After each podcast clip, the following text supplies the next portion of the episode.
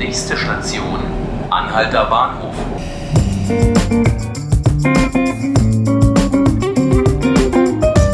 Hallo, herzlich willkommen zu 5 Minuten Berlin, dem Tagesspiegel Podcast.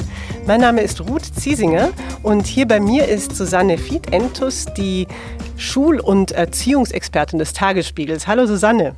Hallo Ruth. Susanne, wir haben hier ja schon oft über Schule gesprochen. Heute geht es um ein anderes Thema. Es geht um Kitas. Und die Kinderbetreuung, die war eigentlich, so hatte ich das in den vergangenen Jahren oft empfunden, etwas, was in Berlin sehr viel besser lief als in anderen Bundesländern, wenn man sich da zum Beispiel gerade mit Bekannten aus München oder Stuttgart unterhalten haben, die quasi überhaupt keine Kita-Plätze mehr gefunden haben. Die, da konnte man aus Berliner Perspektive sagen, ach, das läuft eigentlich hier alles ganz gut. Das sieht jetzt irgendwie nicht mehr so aus. Und es gehen an diesem Samstag deswegen auch ziemlich viele Menschen auf die Straße. Susanne, Kannst du mal erklären, was ist eigentlich das Problem in Berlin? Ja, es ist einfach so, dass äh, schlicht und einfach die Plätze eben nicht reichen. Man hat das äh, lange nicht äh, glauben wollen. Auch die Senatorin hat es anscheinend lange nicht glauben wollen. denn noch vor wenigen Monaten war eine Veranstaltung der IHK und die Senatorin sagte, da werde eine Sau durchs Dorf getrieben. Da gab es bereits Klagen und trotzdem gab es diesen Kommentar der Senatorin. Da spürte man schon, a, in der Senatsverwaltung für Jugend ist das Problem noch nicht so richtig angekommen. Und jetzt ist es einfach so, so, dass die Eltern, nachdem sie nun seit Monaten äh, hunderte Kitas abgeklappert haben, sind, sind irgendwann am Ende und sie wollen nicht mehr. Und dadurch kam sozusagen von unten als eine Art Graswurzelbewegung die Initiative für diese Demonstration. Vielleicht hast du auch ein paar Zahlen. Wie viele Kita-Plätze fehlen denn tatsächlich in Berlin? Das ist ganz schwer zu sagen. Es gibt die offizielle Zahl von zweieinhalbtausend Plätzen Differenz zwischen den erteilten Gutscheinen und den vorhandenen Plätzen. Da kann man es einfach subtrahieren, hat man zweieinhalbtausend. Es gibt aber Leute, die sagen, diese Zahl ist gar nicht belastbar. Der Paritätische Wohlfahrtsverband sagt schon seit Monaten, es sind drei bis fünftausend Plätze, die fehlen. Okay. In Wirklichkeit sind es aber ungefähr äh, zehntausend Plätze, denn eigentlich ist das Ziel, dass man zehn Prozent mehr Plätze vorher vorhält, als Bedarf ist, damit die Eltern überhaupt eine Wahlmöglichkeit haben. Sind es denn die Erzieher, die einem fehlen, dass man eben nicht genügend Kinder betreuen kann? Oder sind es tatsächlich, ist es tatsächlich auch Raum, also fehlen auch Kitas? Wo, wo macht denn der Senat auch was falsch? Wo müsste nachjustiert werden? Das ist eben ein sehr gemischtes, ähm, äh, eine sehr gemischte Antwort. In der Innenstadt fehlt vor allem Platz. In den Außenbezirken, die unattraktiv sind, zum Teil fehlen vor allem äh, Menschen.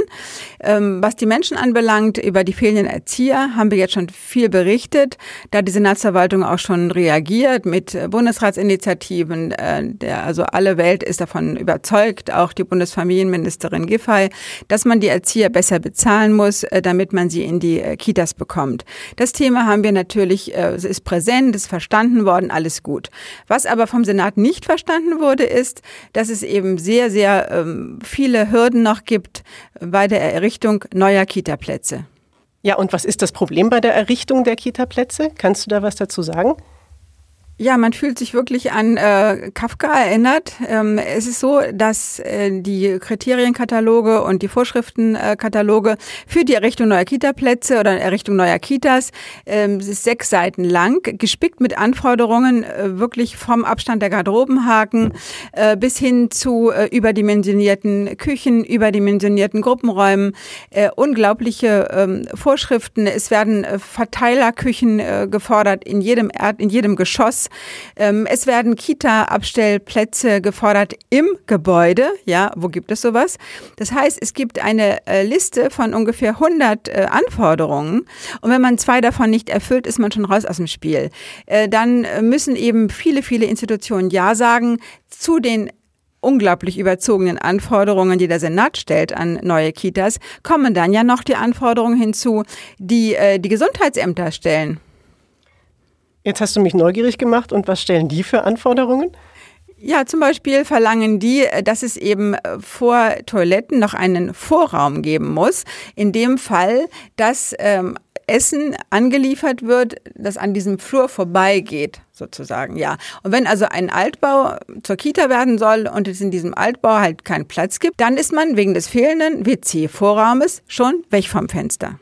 Wenn Sie, liebe Zuhörer, nach diesen Informationen, die uns Susanne jetzt gegeben hat, das Gefühl haben, Sie möchten auch äh, wegen dieser Problematik auf die Straße gehen, dann ist an diesem Samstag der Dorothea-Schlegel-Platz um 10 Uhr Ihr Ort, denn dort startet die Demo. Um 11 Uhr gibt es dann noch eine Kundgebung vor dem Brandenburger Tor. Das war unser Podcast, 5 Minuten Berlin. Mein Name ist Ruth Ziesinger. Ich danke Ihnen ganz herzlich fürs Zuhören. Sie hören den Podcast jeden Abend ab 18 Uhr auf tagesspiegel.de oder können ihn abonnieren bei Spotify oder iTunes.